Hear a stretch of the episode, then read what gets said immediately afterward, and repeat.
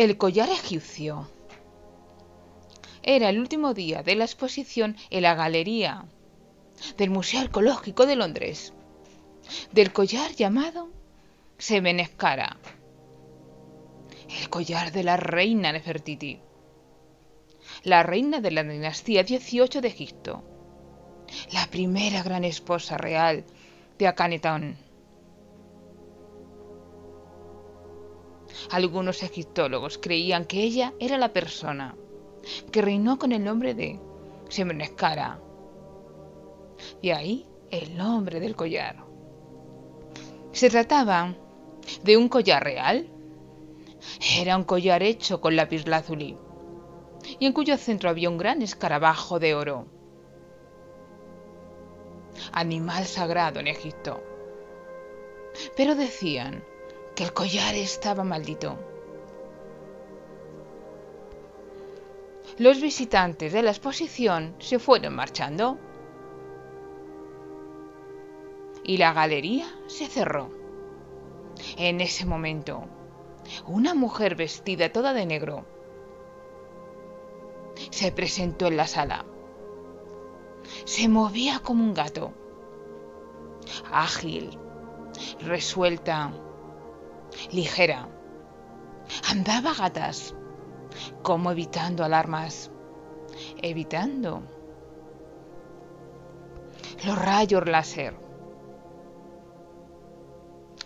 Se acercó a la vitrina donde se encontraba el collar y se quedó admirándolo desde el suelo, pues no se podía poner de pie, no fuera a ser que saltasen las alarmas. Chasqueó los dedos en ese momento apareció del techo otra figura. Era también una mujer. Iba vestida de negro. Y se deslizó desde el techo a través de una cuerda con sumo cuidado. Llevaba unos guantes especiales y puso a cada lado de la vitrina una especie de ventosas que levantó con sumo cuidado. La mujer que estaba abajo pegó un salto. Tenía pocos segundos para hacerlo. Y en ese momento arrancó el collar de la vitrina. La mujer que se había deslizado desde el el techo. Desapareció. De la misma manera que había aparecido. Y la mujer que había arrancado el collar de la vitrina se lo guardó en el bolsillo y se deslizó gateando por la galería hasta llegar a la puerta por donde había entrado. Después salió a correr con toda velocidad y abandonó la galería. Ya en casa, se quitó el pasamontañas negro y el resto de la ropa.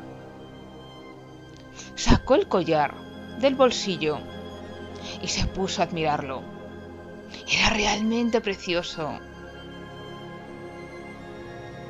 Y decidió probárselo, ¿por qué no? Antes de entregárselo al coleccionista que las había contratado, a ella y a su amiga. Fue al cuarto de baño. Se colocó el collar. Y de repente, el collar se le pegó a fuego en la piel, como si se tratase de un tatuaje. Y en ese momento llegó la oscuridad. Abrió los ojos.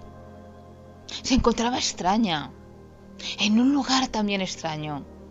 Hacía calor, mucho calor, pero no se podía mover. De repente, se miró el cuerpo y vio que no se podía mover porque tenía el cuerpo totalmente vendado, como si fuese una momia. Estaba colocada sobre una plataforma, tirada por dos bueyes, y una nutrida procesión compuesta por sacerdotes, con la cabeza afeitada, y con cánticos y aroma de incienso. Y mujeres plañideras profesionales gritaban, lloraban, gemían y se desgarraban las vestiduras. No entendía nada. Elisa no entendía nada. ¿Dónde estaba? ¿Qué ocurría? Y uno de los sacerdotes empezó a decir una especie de ritual. Mi boca es abierta por Pa. Las ataduras de mi boca soltadas por el dios de mi ciudad. Tú has venido totalmente equipado de hechizos. Desata las ataduras de sed de mi boca. Atún, me ha dado mis manos. Se colocan como guardianes. Me es dada mi boca. Mi boca es abierta por Pa con ese cincel de metal, con el que abrió la boca de los dioses. Sois el Medwadet, que habito en el oeste del cielo.